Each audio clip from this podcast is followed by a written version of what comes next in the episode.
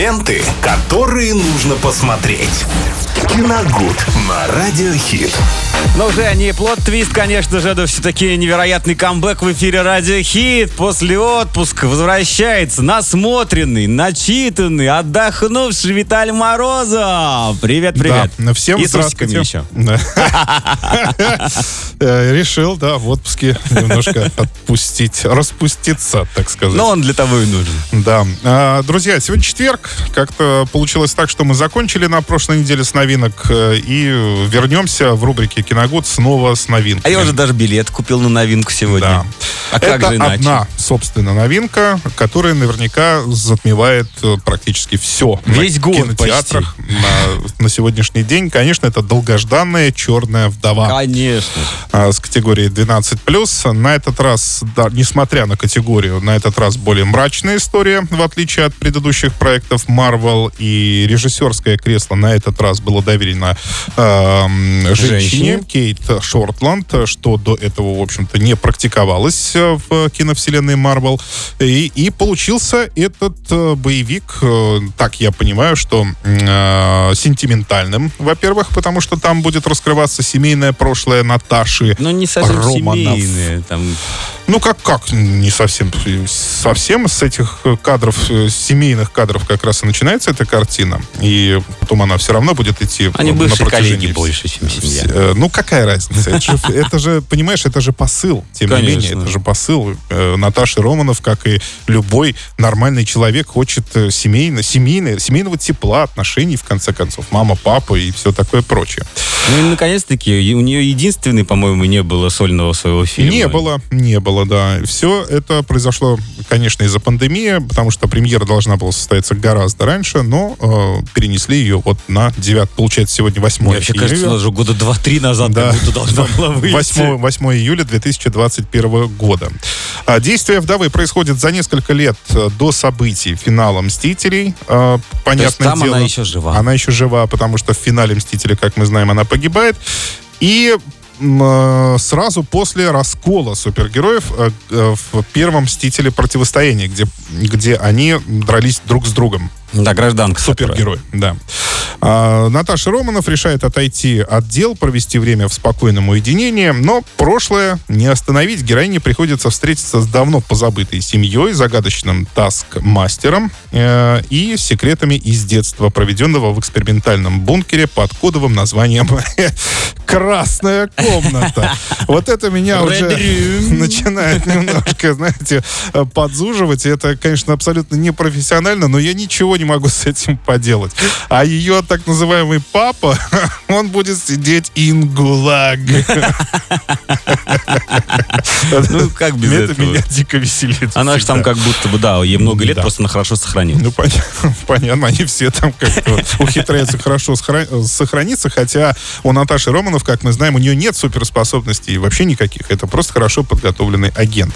А что обещают нам создатели картины? Я почитал некоторые отзывы. Это, конечно, в первую очередь на первый план выходит более реалистичная картинка. Это будет больше такой шпионский боевик э, с большим количеством Ну, как экшена, раз драк. как и все фильмы про Капитана Америка, которые больше ну, уходили да, именно вот да. какой-то там...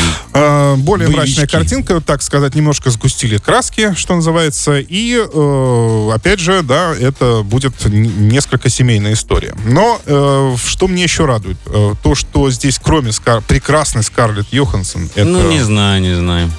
Э, великолепная актриса, чудесная, красивая женщина, э, в пару к ней добавили Флоренс Пью. Вот она, да. Это звезда э, фильма Мумия. «Солнцестояние». Да.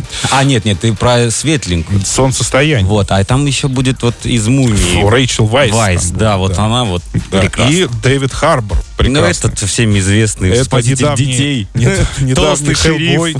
Недавний Хеллбой тоже. Ну что вы так сразу.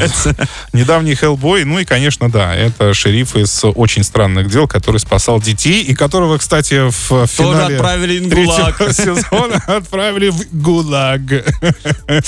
А, Так что, друзья, это, да, безусловно, главная премьера на сегодняшний день, на предстоящие выходные. Но я не могу не э, сказать вам о том, что сетевая сетевая премьера этой картины состоится уже завтра. Ну да.